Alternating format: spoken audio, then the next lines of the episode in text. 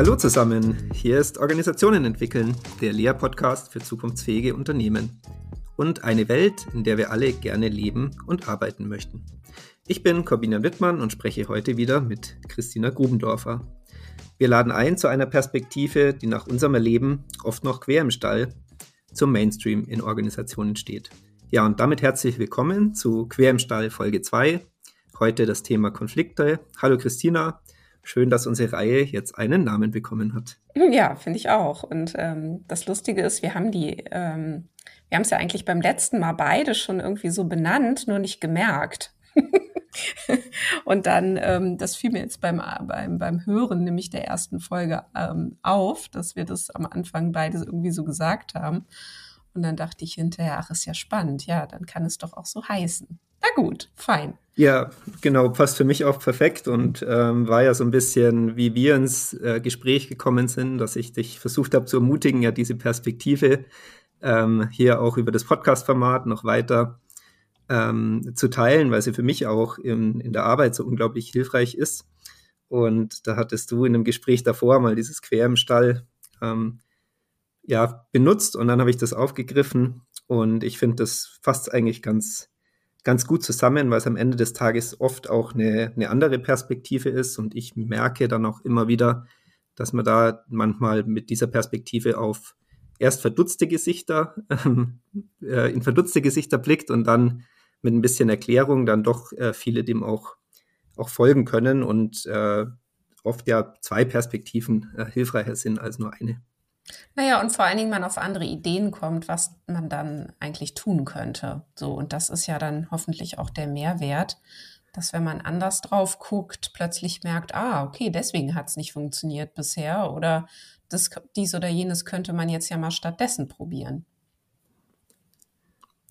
Unbedingt, genau. Und letztes Mal ähm, hatten wir uns das Thema Kommunikation ähm, näher angesehen, das Wunder der Kommunikation. Du hattest auch gesagt, ähm, ja, gerade Luhmann hatte sich gewundert, dass es überhaupt funktioniert, mhm. Kommunikation, und dann so als eigenständiges Drittes seine Bahnen sucht.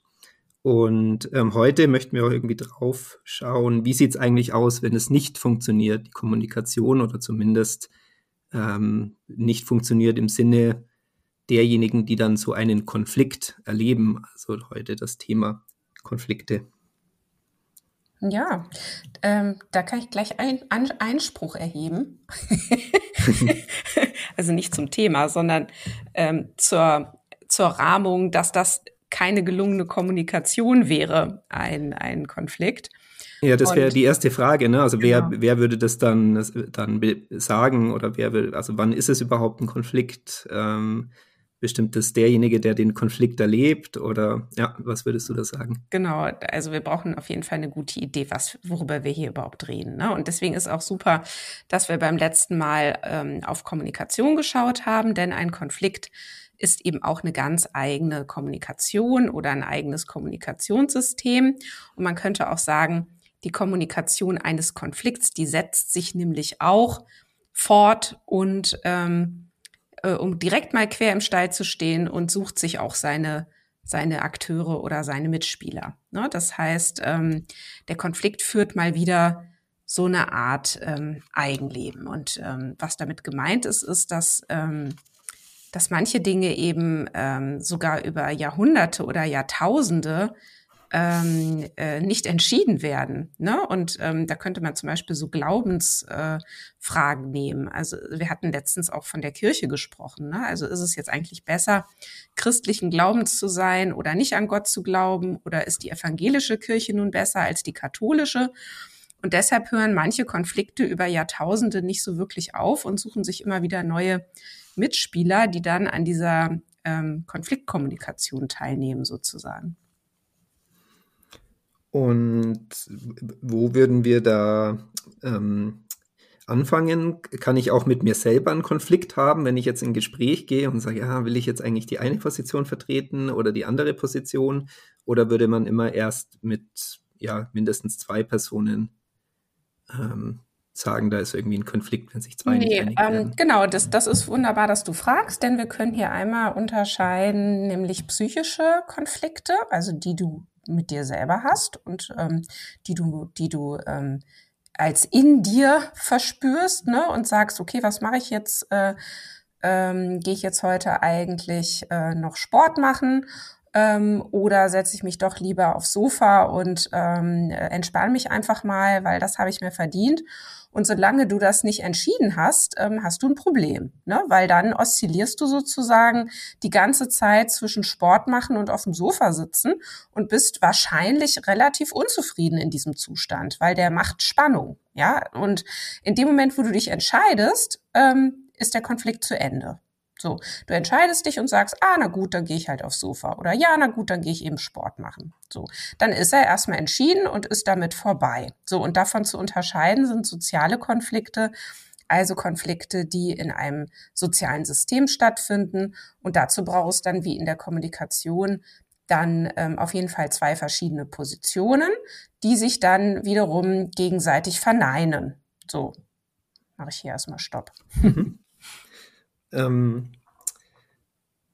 ja, und ähm, da, dafür wahrscheinlich auch genau die eine, eine gewisse ähm, eine gewisse Position, ähm, die ich auch halt nicht bereit bin aufzugeben, damit, damit so ein Ganz diese genau. gegensätzlichen Positionen erstmal ähm, ja, entstehen können.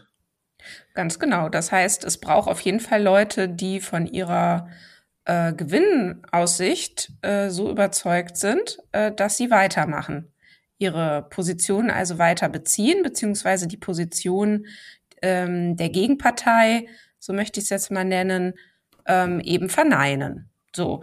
Und das hat wir, und um jetzt hier auf unseren Gegenstand, ähm, nämlich die Organisation ähm, zu gucken, hier haben wir ja einen Spezialfall, denn was Organisationen machen, sie stellen sachliche Konflikte auf Dauer durch Arbeitsteilung. Ne? Also mhm. das heißt, sie brauchen auch Konflikte. Das ist also jetzt erstmal nochmal eine ganz wichtige Perspektive, denn Konflikte haben ja einen wahnsinnig schlechten Ruf. Also Konflikte sind ja ähm, immer oder sind ja häufig etwas, das man irgendwie weg weghaben will oder wegmachen will. Und ähm, das ist aber nicht so besonders ähm, hilfreich, wenn man auf Organisationen schaut, denn sie brauchen Konflikte um zu intelligenten Entscheidungen zu kommen. Das heißt, für sie wäre es eher ein Problem, keine Konflikte zu haben. Ja, ja. also deswegen ähm, sollten Führungskräfte auch eher Widerspruch organisieren als jetzt irgendeine ähm, als jetzt irgendeine Pseudoharmonie. So und diese diese Konflikte in Organisationen, die kennen wir ja alle ähm, die ja auch Abteilungen miteinander ähm, austragen. Also das ähm, allseits beliebte Beispiel ist ja der Vertrieb, ne, der natürlich unheimlich kundenorientiert unterwegs ist und den Kunden ihre Wünsche erfüllen möchte und natürlich vor allen Dingen verkaufen möchte, Geschäft machen möchte. Ähm, äh, und dann haben wir zum Beispiel die, ähm, die Entwicklung, die sagt, um Gottes Willen, was hat denn jetzt der Vertrieb da schon wieder verkauft? Ähm, das sind ja die absoluten Spezial- und Individuallösungen. Ähm, uns interessieren eigentlich Produkte, die wir in Serie bringen können, die wir effizient produzieren können, wo wir dann ähm, auch hohe Margen haben. Ähm, und das Marketing sagt dann noch als drittes, äh, ihr habt es ja beide überhaupt nicht kapiert. Ähm, äh, wir müssen hier noch eine ganz andere äh, Produktmarkenstrategie äh, ähm, etablieren und so weiter. Und schon haben wir einen wunderbaren Konflikt, weil sie sich alle für Idioten halten gegenseitig und alle die anderen natürlich abwerten. Aber das ist wohl bemerkt hochfunktional für die Organisation, denn so werden eben die verschiedensten Perspektiven, die wichtig sind, damit eine Organisation erfolgreich ist oder in dem Fall ein Unternehmen erfolgreich ist, eben auch in die Kommunikation gebracht. Und so entstehen auch ähm, insgesamt sehr viel bessere Entscheidungen, als wenn diese verschiedenen Perspektiven eben kein Gehör finden würden. Ja, da wäre meine Frage, ob wir da ein bisschen reingehen können und wie ihr da als Organisationsberater auch drauf schaut, wenn ihr jetzt gerufen werdet und vielleicht wird sowas wie ein Konflikt beschrieben, würdest du da sagen, man sucht nach persönlichen Konflikten, grenzt die ab gegenüber Rollenkonflikten, gegenüber vielleicht Schnittstellenkonflikten, die entweder ähm, Schnittstellen im Sinne von interne Schnittstellen oder auch eben externe Schnittstellen ähm, vielleicht mhm. verbunden sein könnten oder was ist das für eine Perspektive, die du ja, einnehmen würdest? Das finde ich ähm, auch insofern nochmal eine gute Frage, weil es die nächste Unterscheidung äh, mit reinbringt, nämlich die Unterscheidung, um was für eine Art von Konflikt es sich denn eigentlich handelt. Handelt es sich ähm, hier um einen Sachkonflikt? Handelt es sich um einen Konflikt auf einer Beziehungsebene, also man könnte sagen sozialen Konflikt, oder handelt es sich um einen zeitlichen Konflikt? Also hier haben wir wieder im Übrigen die drei äh, sogenannten Sinndimensionen, die Niklas Luhmann ähm, mhm. reingebracht hat in seiner ähm, Kommunikationstheorie. Und das ist, ähm, das ist natürlich wahnsinnig hilfreich, um da erstmal eine Sortierung vorzunehmen. So, und das, was ich jetzt eben beschrieben habe im Fall ähm, des Unternehmens, war natürlich ein sachlicher Konflikt. Ja, ja? ja genau. Das, das, Zeitliche hat mir jetzt ja. gefehlt, ne? weil ich hatte ja. jetzt gesagt, so Rollenschnittstellen, das wäre dann alles bei sachlich. Persönlich mhm. ist die Beziehungsebene. Mhm. Und mhm. zeitlich wäre einfach, wann machen wir es denn? Ne? Und dann kann man sich ja auch vortrefflich darüber streiten, wann jetzt ein guter Zeitpunkt für eine Investition ist. Machen wir es jetzt sofort? Machen wir es in einem Jahr?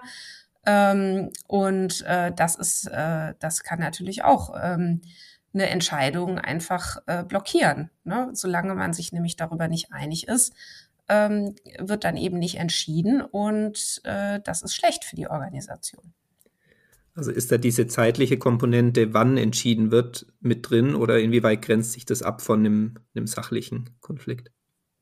Hm, genau, also ähm, das ist natürlich äh, nicht immer total trennscharf. Ähm, genau, äh, wunderbar. Also das heißt, manche Fragen ähm, haben natürlich auch auf allen Dimensionen irgendwie eine Relevanz, aber trotzdem ist die Unterscheidung insofern wichtig, weil man sagen kann, ähm, also nehmen wir jetzt mal ein Führungsteam. So, wenn ein Führungsteam ähm, zum Beispiel auf einer sozialen Ebene, also auf einer Beziehungsebene miteinander einen Konflikt hat, dann ist es wahrscheinlich ein ziemlich schlechtes Führungsteam, um über Sachfragen äh, äh zu diskutieren.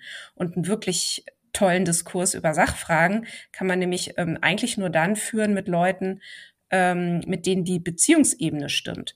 So und umgekehrt, ähm, wenn ich also in einem Führungsteam bin, das ständig ähm, damit beschäftigt ist, ähm, auszuhandeln, äh, wer ist denn jetzt eigentlich äh, der Schlauste oder ähm, äh, wer ist eben doch blöd oder dumm oder äh, ja, oder man fühlt sich persönlich angegriffen die ganze Zeit von einem Kollegen oder oder oder, dann steht es äh, äh, sehr schlecht um die Diskussion mhm. der sachlichen Fragen. Das heißt, ähm, äh, um es ganz klar zu sagen, also Führungsteams sollten unbedingt an ihrer Beziehung miteinander arbeiten, denn sie werden sehr viel erfolgreicher sein, weil sie dann ganz hart an der Sache miteinander um die beste Entscheidung ringen können. So. Ja. Dann wissen sie, es geht auch wirklich jetzt ähm, das ist jetzt auch eine, eine, schöne Brücke dahingehend, dass man, dass wir ja auch einladen, diese Organisationstheorie zu gebrauchen. Und dann würde man ja sagen, vermutlich, ja, das ist ein Sachkonflikt und die mussten in Konflikt geraten, weil die Rollen ähm, oder die Abteilungen ja unterschiedliche, unterschiedliche Zielrichtungen haben. Und am Ende des Tages ist es aber ja durchaus lohnenswert, jetzt sich darauf nicht zurückzuziehen, sondern zu sagen, okay, es macht aber Sinn, auch auf der Beziehungsebene zu arbeiten, weil dann der Konflikt ähm, oder die, ja, diese Uneinigkeit an der Stelle besser ausgehandelt werden kann. Ja, genau. Also dein ähm, Danke dafür nochmal für den äh, Ball, denn es ist ähm, erstmal extrem entlastend ähm, unter Umständen für die Beteiligten, wenn sie merken, sie tragen stellvertretend für ihren Fachbereich in der Organisation Konflikte aus. Ja, also das ist, finde ich, eigentlich so augenöffnend. Das sollte zur Schulbildung gehören. Ja, weil viele Leute fühlen sich wahnsinnig schlecht. Und wir merken das ja immer wieder, wenn wir ähm, mit Führungskräften in Workshops arbeiten oder auch in, in Einzelcoachings wird es dann äh, natürlich noch häufiger ähm, ähm, äh, einfach offenbart, wie schlecht man sich damit fühlt. Ja, dass man ständig mit, äh, um bei dem Beispiel zu bleiben, mit diesem blöden Vertriebsleiter ähm, äh, da aneinander gerät. Ja, so nur wenn man wenn man eben verstanden hat, dass man, äh, dass es nicht helfen wird, den Vertriebsleiter auszutauschen, äh, nur eben weil der sich ständig mit der Marketingleiterin äh, streitet, was die Kunden wirklich wollen, ähm, ne, dann, dann kommt man da nicht weiter. Das heißt, ähm, es ist sehr entlastend, erstmal zu verstehen, dass man häufig Dinge plötzlich äh, denkt und fühlt, die aber ganz stark damit zu tun haben, welche Rolle man eben innehat, welche Funktion man innehat, welchem Fachbereich man angehört und man beginnt eben in der, in der Logik dieses äh, Fachbereichs zu zu denken, zu fühlen ähm, und zu handeln dann eben auch. Ja, das war auch für mich so eine große Erkenntnis, äh, die ich versuche auch manchmal weiterzugeben, weil es für mich auch äh, unglaublich entlastend war, das so zu sehen und ähm, zu sagen, also eher die Perspektive einzunehmen und sagen, ah, spannend, warum ist man sich jetzt an der Stelle nicht einig, äh, wie, inwieweit, warum hat man jetzt gerade Widerstand ähm, an der anderen Stelle. Meistens gelingt es mir irgendwie auf Beziehungsebene, das ja trotzdem ganz gut zu gestalten und trotzdem kommt man ja in den Konflikt oft oder merkt, da ist jetzt Gegenwind, da ist Uneinigkeit und da immer das sich reinzudenken und sagen, okay, welche Rolle spiele ich, welche Rolle spielt beispielsweise der, der Datenschutz und warum müssen wir uns an der Stelle jetzt irgendwie uneinig sein. Das ist durchaus hilfreich und äh, hilft mir auch, das immer wieder in meiner Beratung auch anzubieten, ähm, dieser Blickwinkel, mal zu sagen, okay, ähm, wenn du jetzt mit dem Vorstand sprichst und immer wieder oder mit der Vorständin und immer wieder da Gegenwind bekommst ähm, zu dem Thema, dann würde ich das nicht nur persönlich auf die Vorständin irgendwie beziehen, sondern mal überlegen, was eigentlich die Vorständin auch für ein ähm, Job machen muss, weil sie ja in ihrer Position ja auch mhm. wieder so viele widersprüchliche Themen vereinen muss. Da möchte man ja. vielleicht gar nicht immer unbedingt tauschen. Ja, ganz genau. Na, das heißt, die, die Konflikte zwischen diesen verschiedenen Fachbereichen ähm, oder auch zwischen verschiedenen Funktionen oder Rollen sind also sozusagen in der DNA einer Organisation enthalten. Und die lassen sich auch nicht lösen. Und die müssen einfach anerkannt werden und natürlich aber trotzdem auch bearbeitet werden. Also es bringt jetzt auch nichts, äh, ins Gegenteil zu verfallen und zu sagen, ach na ja, ähm, wir haben da zwar irgendwo Konflikte, aber wir tun jetzt einfach mal so, als hätten wir keine. Ähm, denn das ist natürlich dann auch nur so eine Art äh, Pseudo-Harmonie und es braucht also, um jetzt wieder in die Praxis zu kommen, es braucht Routinen, es braucht verlässliche, wiederkehrende Formate in Organisationen, wo also die Beteiligten sicher sein können. Da ist dann ein guter Ort, wo wir ringen können miteinander in Diskursen so lange, bis wir für den Moment zu einer guten Entscheidung kommen und es entschieden werden kann.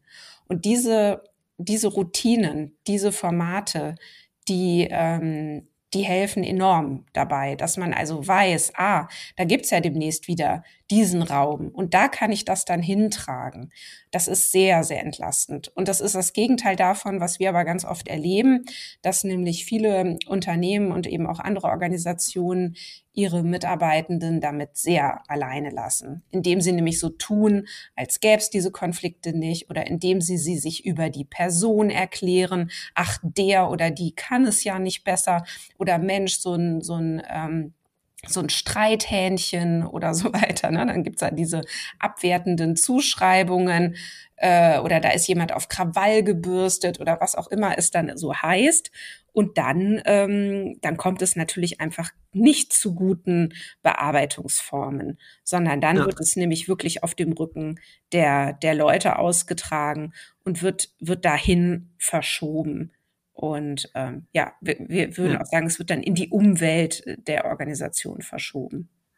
Ja, ich glaube, da ist dann eben der Blick spannend, wie läuft eigentlich Kommunikation und was sind irgendwie gute Formate, ähm, zu welchem Zeitpunkt, um Kommunikation in ganz gute Bahnen ähm, zu lenken und was für unterschiedliche Phasen gibt es. Ja, irgendwie sowas wie Meinungsbildung, äh, Ideenaustausch, irgendwann muss eine Entscheidung getroffen werden, wer entscheidet, in welchem Gremium und in, in welcher Art und Weise ähm, passiert das. Ich glaube, darüber sich Gedanken zu machen, das ist sehr, sehr hilfreich. Das darf ich auch gerade mit einem Führungskräfteteam tun in, in die Richtung tatsächlich. Ah, spannend, erzähl mal. Und mhm. bei, bei mir ist ja immer so dieses Scrum äh, auch ein bisschen im Kopf, weil ich mhm. ja früher im IT-Projektmanagement ähm, unterwegs war und jetzt muss man nicht, glaube ich, Scrum einführen, aber man muss sich halt Gedanken machen, an welchen Orten, zu welchem Zeitpunkt ähm, spricht man mal über die Themen, die vorgeschlagen werden, weil momentan ist es halt einfach ein, ähm, ja, es, es, gibt verschiedene Abteilungen ähm, oder verschiedene Teams innerhalb der Abteilung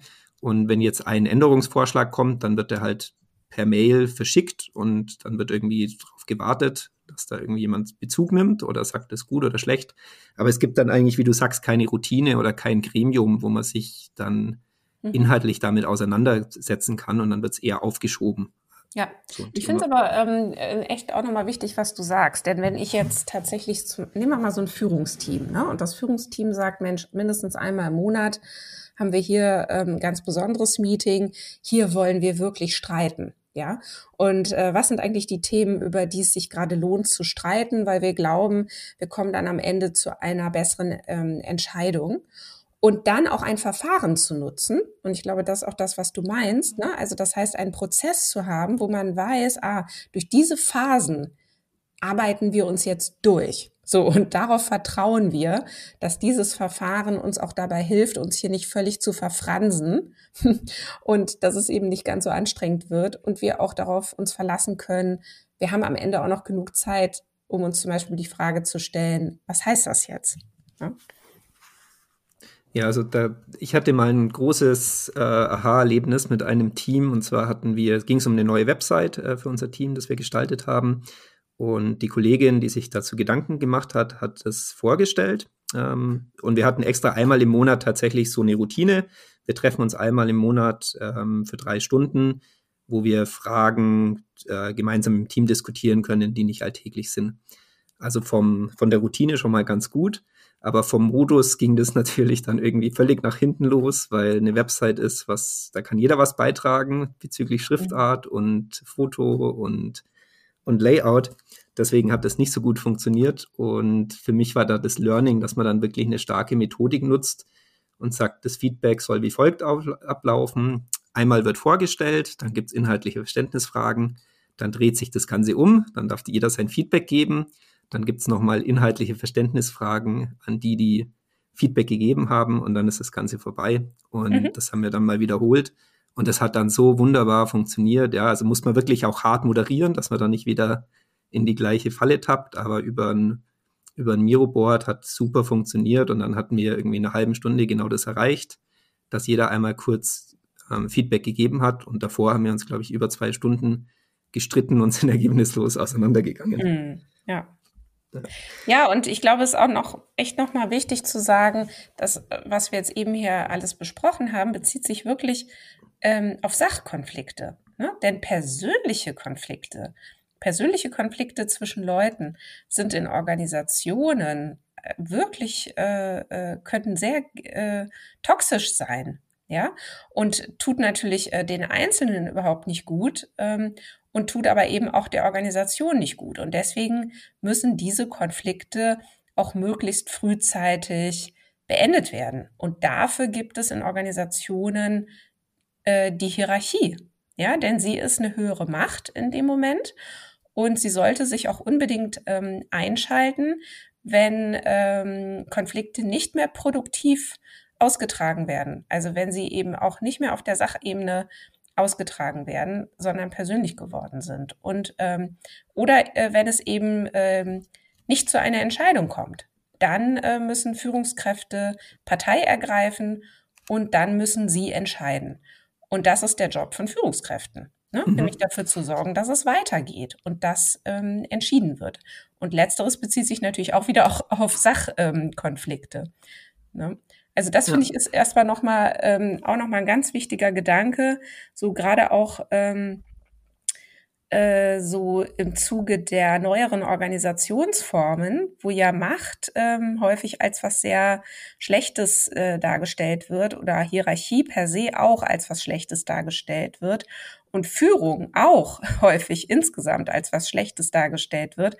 Und dann ist natürlich immer äh, die Frage, aha, und äh, was für eine Art von äh, Verfahren oder Prozess tritt denn aber dann an die Stelle? Oder wie, wie kann es denn dann ähm, gelingen, dass solche Konflikte dann auch beendet werden können? Das finde ich, ich dann eine wichtige Frage. Ich hätte noch mal so die Frage, geht es ein bisschen in die Richtung, ähm, ich, ich habe mich vorher noch gefragt, also gibt es jetzt eigentlich funktionale und dysfunktionale Konflikte? Macht die Unterscheidung überhaupt Sinn? Dahingehend, dass man ja sagen kann, ja, ja. der Konflikt erfüllt ja irgendwie dann doch äh, eine, einen gewissen Nutzen und wer entscheidet dann, wann es dysfunktional ist? Und wenn ich dich jetzt so ein bisschen verstanden habe, wäre es die Aufgabe von Führung oder Hierarchie sogar drauf zu schauen und zu sagen, ähm, laufen Konflikte irgendwie funktional mhm. oder äh, muss ich eben ab und zu mal eingreifen, weil es in keine konstruktive Richtung mehr geht. Ja, naja, also da finde ich, hilft ja nochmal jetzt genau diese Unterscheidung, nämlich zu sagen, persönliche Konflikte ähm, sind wahrscheinlich häufig dysfunktional. So. Und sachliche Konflikte können sehr funktional sein und können dann aber eben, wenn sie nicht zu einer Entscheidung kommen, dann für die Organisation dann eben auch, ähm, ähm, also können dort auch einen Schaden anrichten. Denn solange ja nicht entschieden wird, ähm, geht es ja nicht weiter. Wenn wir sagen, die Entscheidungen sind der Motor für eine Organisation, es muss ständig entschieden werden, sonst geht die Sache nicht weiter, dann ähm, entweder entscheidet es sich dann anders, ne? dann ist es ja auch häufig so, wenn nicht entschieden wird, dann entscheidet es sich eben dafür, dass es so bleibt, wie es jetzt ist. Zum Beispiel ist ja auch eine Entscheidung. So. Ähm, genau, also da muss man auf jeden Fall hingucken, mh, hm, wie, wieso wird eigentlich dieser Konflikt jetzt hier so lange aufrechterhalten? Und da ähm, ist es dann eben auch gut, nochmal zu beobachten, wer sind die Beteiligten an dem Konflikt und was genau wird denn da auf welche Art und Weise ähm, eigentlich ausgetragen miteinander. Denn, ja. ähm, denn wenn man, also der Clou dabei ist ja, dass die Parteien, die den Konflikt aufrechterhalten, ähm, vom Konflikt profitieren, weil er ein Patt bedeutet, also weil er ein Unentschieden bedeutet. Das heißt, mal angenommen, Sie wollen gewinnen äh, mit Ihrer Meinung, dann ist es besser, zumindest den Konflikt aufrechtzuerhalten. Denn die Beziehung im Konflikt bleibt dann symmetrisch. Also das heißt, die Parteien mhm. befinden sich auf gleicher Ebene. Wenn aber jemand aufgibt oder ein anderer gewinnt, dann kippt die Beziehung in die Ungleichheit. Dann ist entschieden sozusagen, wer ist oben und wer ist unten. Wer ist richtig, wer ist falsch. Und das ist natürlich ja. wahnsinnig unangenehm unter Umständen. Und deswegen wird dieser Konflikt weiter bespielt und wird, ähm, also die, die, die Akteure spielen das Spiel eben weiter mit, anstatt auszusteigen. So, und da sind ja. natürlich auch, ähm, gerade bei persönlichen Konflikten, äh, sehr viele Emotionen im Spiel. Und das ist auch nicht zu unterschätzen, was Emotionen da, ähm, also wie, wie sehr die so einen Konflikt eben befeuern können. Und ich denke, das kennen wir ja alle, wenn wir in eine Streiterei verwickelt sind, äh, dann, ähm, dann ist es wie so, das kann, kann, kann für eine Zeit lang regelrecht so eine Art Lustgewinn sein. Ja, das wollte ich gerade sagen, weil ja, ich hätte erst gesagt, ja. so eigentlich ja. möchten wir doch, sind wir doch soziale Wesen, möchten, möchten doch eigentlich irgendwie den Konflikt eher vermeiden und ähm, das ist aber ja nur die eine Wahrheit, dass wenn ich dann mal im Konflikt bin, dann will ich mich ja vielleicht auch profilieren und dann hat der Konflikt irgendwie vielleicht auch den Nutzen, wie du ähm, vorher erzählt hast, dass man so ein bisschen sich vorführen kann, wer jetzt eigentlich der, der Schlauste im Raum ist oder ähm, wer jetzt in sachlich auch, auch recht hat. Also das, ja. Das kann ja auch. Ist nicht immer nur anstrengend, sondern kann auch Spaß machen. Ja. ja, genau, genau. Ich finde sogar auch, ja, also wenn man wirklich ja auch ähm, inhaltlich unterwegs bin, dann finde ich es auch immer spannend, gerade da näher hinzuhören, ähm, wo es dann den, den, ja, äh, Uneinigkeit gibt, zwei verschiedene Meinungen und dann ähm, nochmal tiefer hinzuhören und zu sagen, okay, wo wo gibt's Überlappungen und wo ist man vielleicht sich auch einig, dass man sich uneinig ist. Und das ist ja dann auch ähm, spannend, sei es inhaltlich in der Arbeit oder auch in der Theorie. Ja? Also auch jetzt in der Theorie, so wie, äh, wie wir hier bestimmte Perspektiven anbieten. Und dann gibt's ja auch wieder ähm, auf, auf LinkedIn wird ja dann manchmal extra polarisiert. Dann gibt's wieder Leute, die behaupten das Gegenteil. Und manchmal gibt es dann ganz gute Übersetzer, die schreiben ja auf der einen Seite dieses Thema und auf der anderen Seite das Thema und da ist eigentlich die Gemeinsamkeit ähm, oder eben auch nicht, weil es unterschiedliche Perspektiven sind. Ja, total. Aber vielleicht noch ein Gedanke, ähm, der mich echt gepackt hat, als ich ihn das erste Mal gehört habe. Und ähm, ich habe ja viele Jahre mit Fritz Simon zusammengearbeitet und ähm, das meiste, was ich hier erzähle, ist natürlich auch äh, in diesem Kontext äh, ja genährt worden, entstanden. Und ähm, übrigens kleine Seitenbemerkung, wer, wer sich hier äh, noch näher interessiert, dem empfehle ich auch sehr äh, das Buch von Fritz Simon, Einführung in die Systemtheorie des Konflikts, erschienen im Karl-Auer Verlag. Mhm. Genau, jetzt aber zu dem Gedanken, der mich da so gepackt hat, als Fritz Simon ihn äh, sagte, nämlich ähm, wer aufgibt, entscheidet darüber, wann der Konflikt vorbei ist. Und das, finde ich, muss man sich echt mal auf der Zunge ähm, zergehen lassen. Das heißt, ähm, wann gibt also jemand auf, wenn er, wenn er den Gedanken hat, dass er nicht mehr gewinnen kann? So, und, ähm, und um einen Konflikt zu beenden, muss eben eine Seite aufgeben, also sprich sich unterwerfen, oder beide müssen die Überzeugung gewonnen haben, nicht mehr gewinnen zu können. Und dann äh, suchen sie eventuell auch irgendwann nach Hilfe. Ne? Das heißt eben aber auch, wenn wir jetzt wieder in den organisationalen Kontext schauen, es ist erstmal recht schwer, sich als Kollege, Kollegin oder Mitarbeiter oder Mitarbeiterin ohne nämlich diese Macht, die ich vorhin beschrieben habe, äh, die ja durch Hierarchie zum Beispiel entsteht, da einzumischen. Also das heißt, ähm, die, die Idee zu haben, man könnte jetzt irgendwie anderen helfen, ihren Konflikt zu beenden, wenn man einfach nur Partner, Partnerin, Kollege, Kollegin ist, äh, das ist Quatsch.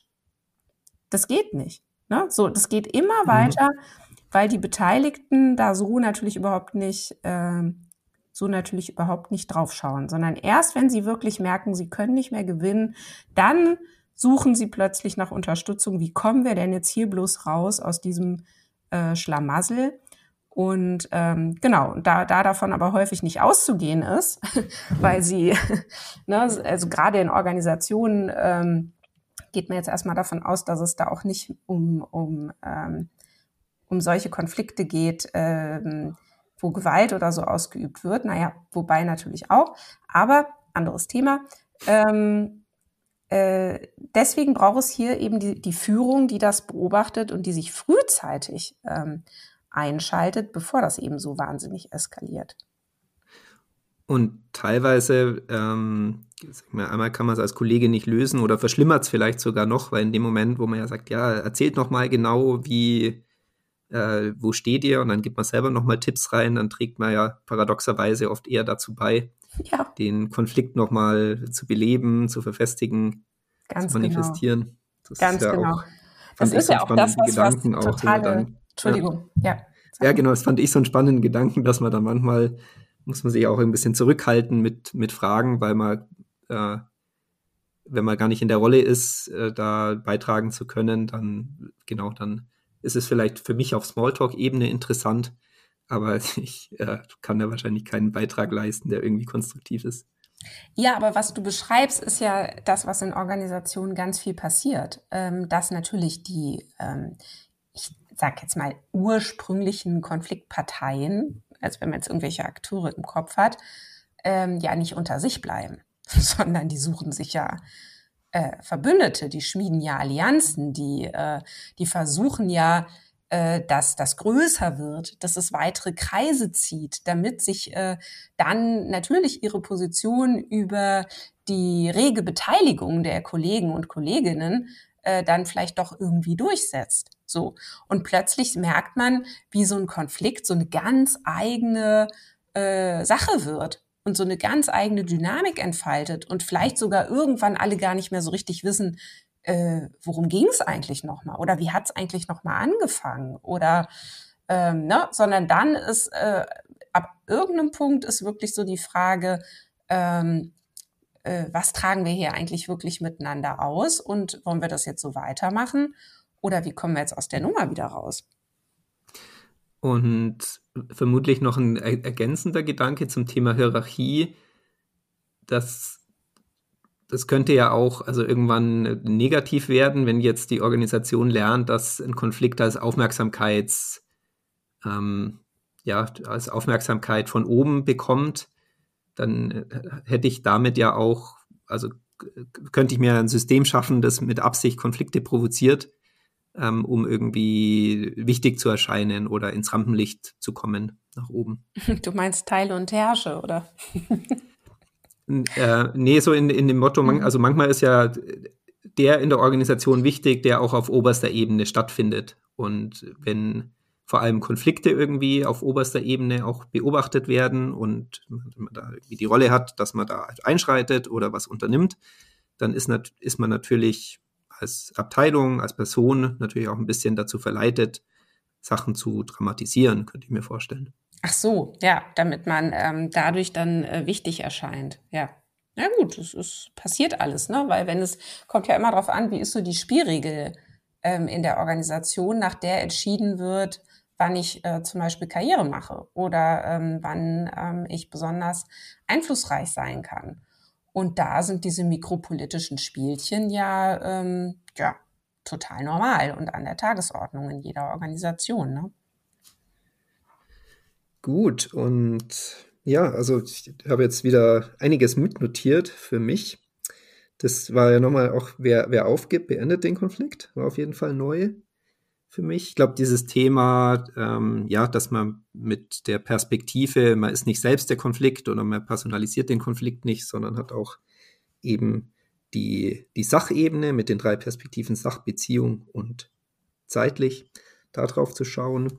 Ähm, das hatten wir diskutiert und auch eben das Thema, ja, äh, Konflikte, die sich als funktional oder eben dysfunktional erweisen und auch einfach verselbstständigen und nach eigenen Regeln funktionieren. Das waren so für mich die wichtigsten Punkte. Ja, und, und für mich ist, glaube ich, wenn ich jetzt dir nochmal so zuhöre, total wichtig zu sagen, ähm, dass wenn wir es eben mit Organisationen zu tun haben, wir wirklich ähm, beginnen sollten, Konflikte als, ähm, als Immunsystem zu begreifen. Ja, und immer und wirklich zu sagen, ah, guck mal, da wird sich über was gestritten, das ist ja spannend. Lass uns da doch mal hingucken. Worum geht's denn da eigentlich gerade in der Organisation?